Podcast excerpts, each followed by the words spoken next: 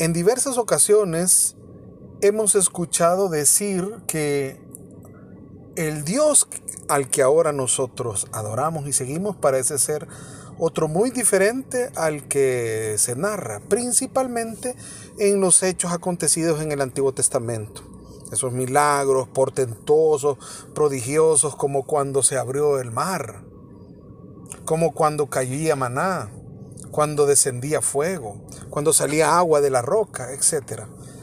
Y muchos de los milagros que en algún momento parece narrar la escritura, principalmente ahora hablando en el Nuevo Testamento, ya con la presencia de Jesús, parecen muy ajenos a lo que sucede en nuestro tiempo. Pues no, es el mismo Dios, el mismo Dios que se mueve dentro de nosotros. Los milagros, en realidad, lo que son son signos, son señales. Como lo hemos venido anunciando, son señales de la llegada del reino de Dios. Así es el reino de Dios, pero aún no vivimos la plenitud. Hoy vamos a, escuchar el relato de uno de los milagros quizás más conocidos y más famosos cuando se habla de la multiplicación de los panes y los peces.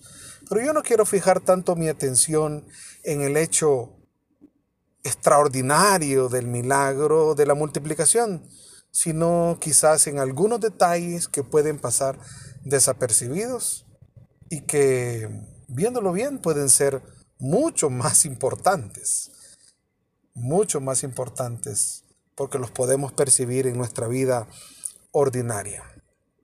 Les invito a que me acompañen en este momento de reflexión de la palabra, iluminándonos con el Evangelio según San Mateo, en este tercer día de la ruta de camino hacia el nacimiento de nuestro Señor Jesús.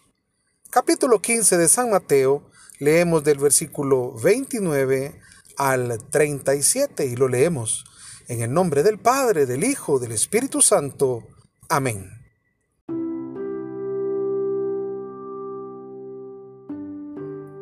De ahí Jesús volvió a la orilla del mar de Galilea y, subiendo al cerro, se sentó en ese lugar. Un gentío muy numeroso se acercó a él trayendo mudos, ciegos, cojos, mancos y personas con muchas otras enfermedades. Los colocaron a los pies de Jesús y él los sanó. La gente quedó maravillada al ver que hablaban los mudos y caminaban los cojos, que los lisiados quedaban sanos y los ciegos recuperaban la vista. Todos glorificaban al Dios de Israel. Jesús llamó a sus discípulos y les dijo, Siento compasión de esta gente, pues hace ya tres días que me siguen y no tienen comida. Y no quiero despedirlos en ayunas, porque me temo que se desmayen en el camino. Sus discípulos le respondieron, estamos en un desierto ¿Dónde vamos a encontrar suficiente pan como para alimentar a tanta gente? Jesús les dijo, ¿cuántos panes tienen ustedes? Respondieron, siete y algunos pescaditos. Entonces Jesús mandó a la gente que se sentara en el suelo. Tomó luego los siete panes y los pescaditos, dio gracias y los partió. Iba entregándolos a los discípulos y estos los repartían a la gente. Todos comieron hasta saciarse y llenaron siete cestos con los pedazos que sobraron. Palabra del Señor, gloria y honor a ti, Señor Jesús.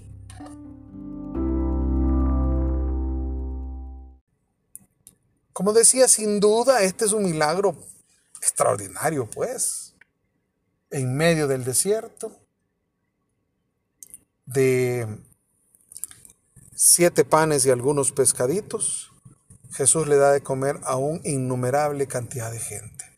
De acuerdo a la descripción del Evangelio de San Mateo, hay dos relatos de la multiplicación de los panes y de los peces. Esta que hemos leído corresponde a la segunda multiplicación de los panes.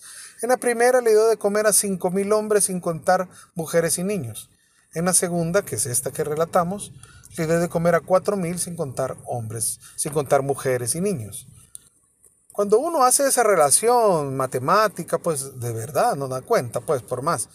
Es más, tenemos siete panes y por más que los partamos en super migajas y tenemos unos cuantos pescaditos y por más que agarren unos la cola, otros un pedazo, otro otro, otro la cabeza, y o hagamos sopa, no sale. No salen las cuentas.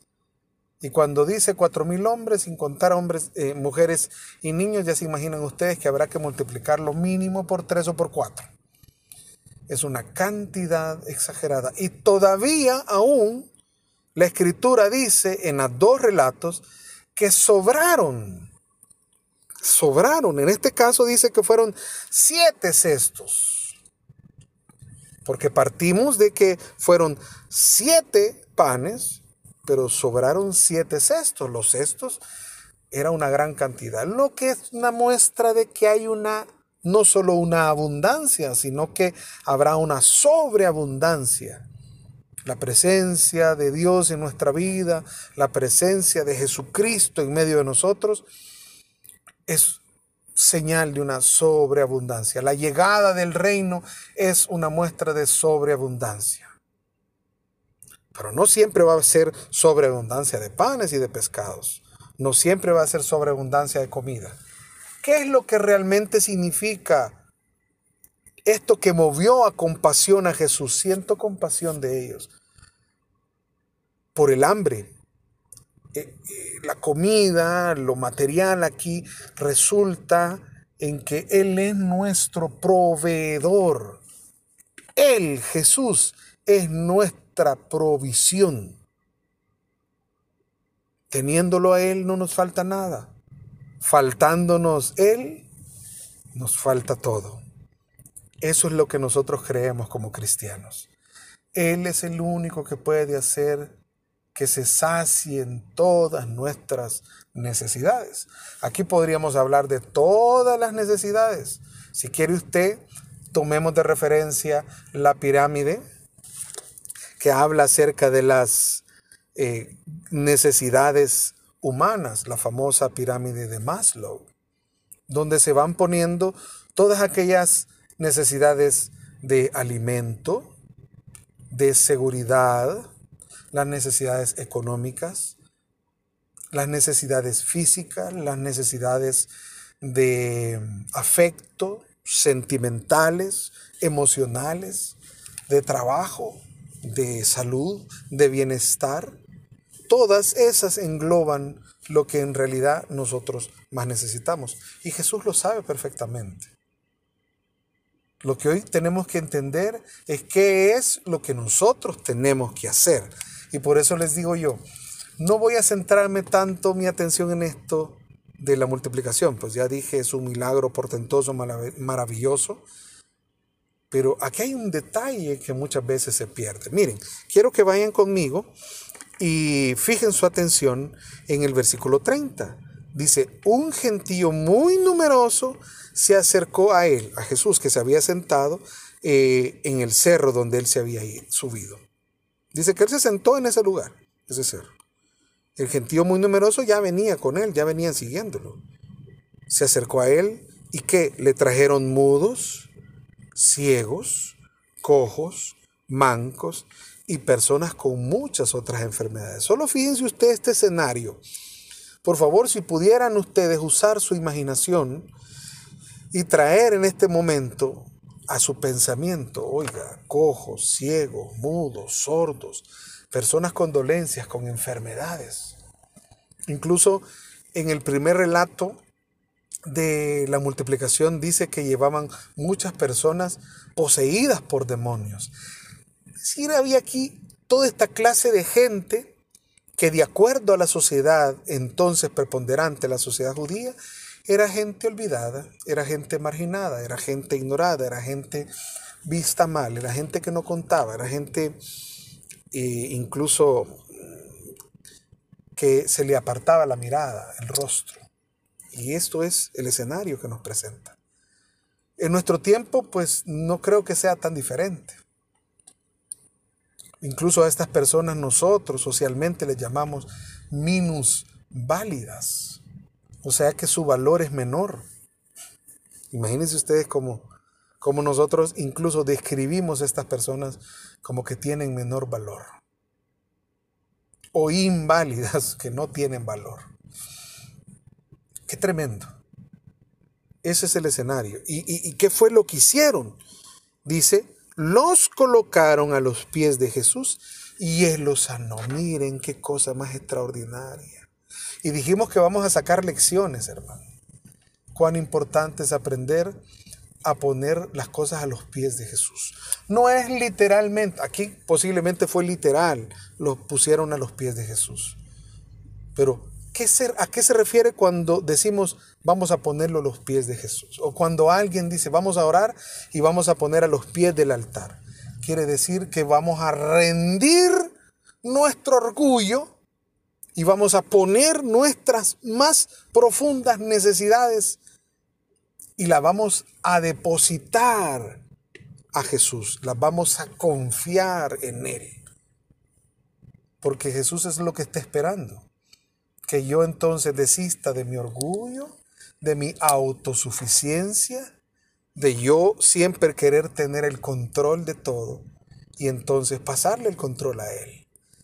Decir, Señor, yo dependo de ti, yo confío en ti, yo espero en ti no puedo yo, ya topé, ya no puedo.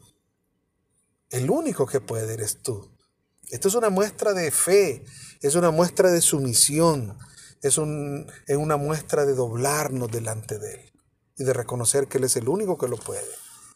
Y aquí la Biblia es muy, muy, muy escueta. Dice, Él lo sanó. Punto. ¿Se dan cuenta que hay cosas que pasan desapercibidas? Esto fue el escenario antes de la multiplicación de los panes y los peces. Los discípulos viendo eso no se percataron, ellos estaban más pendientes.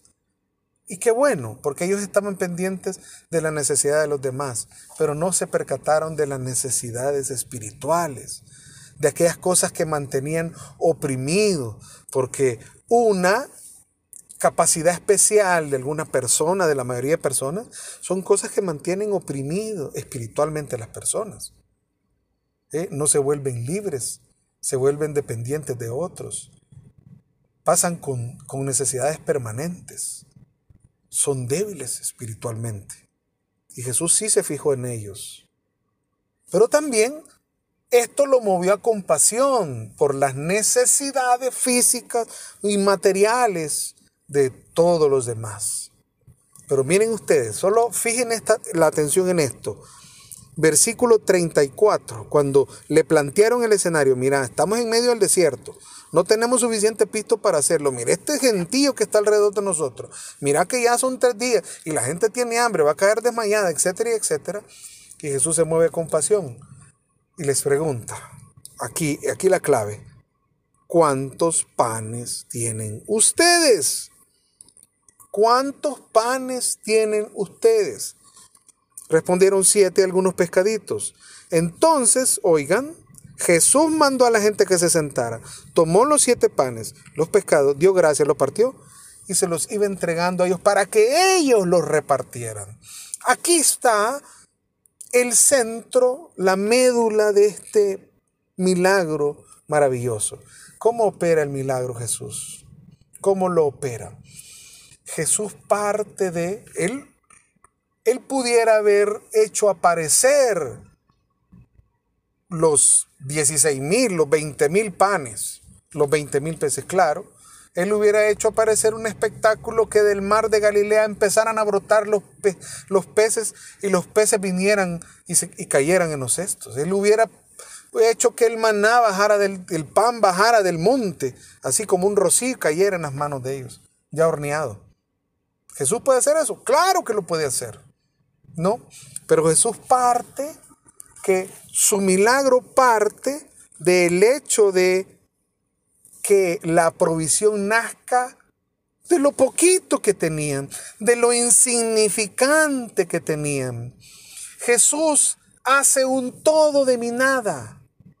Yo pongo mi nada y Él lo convierte en un todo. Pongan atención por favor a eso. Es importante. Porque en algunas ocasiones yo voy a decirle, Señor, yo no puedo, Señor, yo estoy incapacitado, Señor, soy limitado. Pero Él, mi poca cosa, con tal de que yo lo ofrezca, con tal de que yo me dé cuenta que lo tengo, esa nada, esa, esa poquedad que yo tengo, Él es capaz de transformarla, de multiplicarla y hacer que sobreabunde para los demás. Lección que vamos a aprender ahora y le invito a que podamos hacerlo es, vamos a poner nuestro granito de arena, nuestro poquito. Lo poquito que podamos hacer, lo poquito que podamos dar, hay que darlo. Y hay que darlo con amor. A ver, repito, lo poco que podamos dar, que a nuestro juicio sea poco, recuerden, en la dinámica de Jesús nunca va a ser poco. Esa nada, Jesús la convierte en abundancia, en sobreabundancia, para que todos se sacien y todo alrededor nuestro se va a saciar. Vamos, lo poquito, Él lo convierte en mucho, en muchísimo. Que Dios te bendiga en este día miércoles, mi hermano. Y vamos a grabarnos en nuestro corazón que la palabra de Dios es palabra que renueva.